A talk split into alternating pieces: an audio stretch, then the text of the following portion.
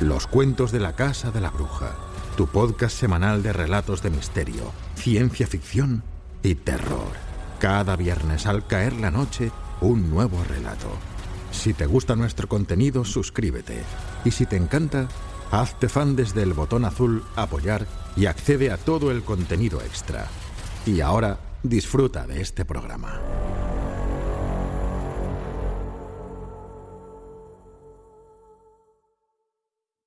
Los cuentos de la Casa de la Bruja presentan El emisario, un relato de Ray Bradbury.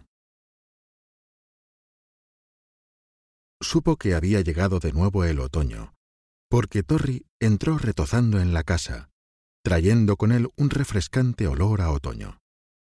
En cada uno de sus perrunos rizos negros llevaba una muestra del otoño.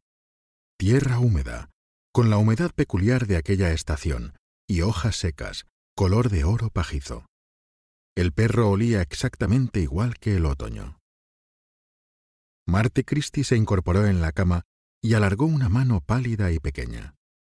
Torri ladró y exhibió una generosa longitud de lengua, la cual pasó una y otra vez por el dorso de la mano de Martin. Torri la lamía como si fuera una golosina. A causa de la sal, declaró Martin, mientras Torri se encaramaba a la cama de un salto. Baja, le advirtió Martín. A mamá no le gusta que te subas a la cama. Torri aplastó sus orejas. Bueno, condescendió Martín, pero solo un momento, ¿eh? Torri calentó el delgado cuerpo de Martín con su calor perruno. Martín aspiró intensamente el olor que se desprendía del perro, un olor a tierra húmeda y a hojas secas. No le importaba que mamá gruñera. Después de todo, Torri era un recién nacido, recién nacido de las entrañas del otoño. ¿Qué has visto por ahí, Torri? Cuéntamelo. Tendido allí, Torri se lo contaría. Tendido allí, Martin sabría qué aspecto tenía el otoño, como antes, cuando la enfermedad no le había postrado en la cama. Ahora, su único contacto con el otoño era el perro, con su olor a tierra húmeda y a hojas secas, color de oro pajizo. ¿Dónde has estado, Torri? Pero Torri no tenía que contárselo. Martin lo sabía. Había trepado hasta lo alto de una colina, por un sendero tapizado de hojas secas, para ladrar desde allí su canino deleite. Había vagabundeado por la ciudad pisando el barro formado por las intensas lluvias. Allí había estado Torri. Y los lugares visitados por Torri podían ser visitados después por Martín, porque Torri se los revelaba siempre por el tacto, a través de la humedad, la sequedad o el encrespamiento de su piel. Y, tendido en la cama, con la mano apoyada sobre Torri, Martín conseguía que su mente reconstruyera cada uno de los paseos de Torri a través de los campos, a lo largo de la orilla del río, por los senderos bordeados de tumbas del cementerio, por el bosque, a través de su emisario, Martin podía ahora establecer contacto con el otoño. La voz de su madre se acercaba furiosa. Martin empujó al perro. ¡Baja, Torri! Torri desapareció debajo de la cama en el mismo instante en que se abría la puerta de la habitación y aparecía mamá, echando chispas por sus ojos azules. Llevaba una bandeja de ensalada y jugos de fruta. ¿Está Torri aquí? Preguntó. Al oír pronunciar su nombre, Torri golpeó alegremente el suelo con la cola. Mamá dejó la bandeja sobre la mesilla de noche con aire impaciente. Ese perro es una calamidad. Siempre está metiendo las narices por todas partes y cavando agujeros. Esta mañana ha estado en el jardín de Miss Tarkins y ha excavado un enorme agujero. Miss Tarkins está furiosa. ¡Oh! Martin contuvo la respiración. Debajo de la cama no se produjo el menor movimiento. Torri sabía cuándo tenía que mantenerse quieto. Y no es la primera vez, dijo mamá.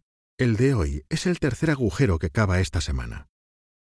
Tal vez está buscando algo. Lo que se está buscando es un disgusto. Es un chafardero incorregible. Siempre está metiendo las narices donde no le importa. Dichosa curiosidad. Hubo un tímido pizzicato de cola debajo de la cama. Mamá no pudo evitar una sonrisa.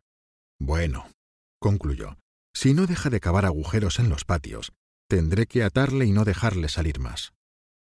Martin abrió su boca de par en par. Oh, no, mamá. No hagas eso. Si lo hicieras, yo no sabría nada. Él me lo cuenta todo. La voz de mamá se ablandó. ¿De veras, hijo mío? Desde luego. Sale por ahí y cuando regresa me cuenta todo lo que ocurre. Me alegro de que te lo cuente todo. Me alegro de que tengas a Torri. Permanecieron unos instantes en silencio, pensando en lo que hubiera sido el año que acababa de transcurrir sin Torri. Dentro de dos meses, pensó Martin, podría abandonar el lecho, según decía el médico, y salir de nuevo a la calle. Sal, Torri. Murmurando palabras cariñosas, Martin ató la nota al collar del perro. Era un cartoncito cuadrado, con unas letras dibujadas en negro. Me llamo Torri. ¿Quiere hacerle una visita a mi dueño, que está enfermo? Sígame. La cosa daba resultado. Torri paseaba aquel cartoncito por el mundo exterior todos los días. ¿Le dejará salir, mamá? Sí, si se porta bien y no cava más agujeros. No lo hará más, ¿verdad, Torri? El perro ladró. El perro se alejó de la casa en busca de visitantes. El día anterior había traído a la señora Holloway, de la avenida Elm, con un libro de cuentos como regalo. El día antes, Torri se había sentado sobre... ¿Te está gustando este episodio? Hazte fan desde el botón Apoyar del podcast de Nivos. Elige tu aportación y podrás escuchar este y el resto de sus episodios extra. Además, ayudarás a su productor a seguir creando contenido con la misma pasión y dedicación.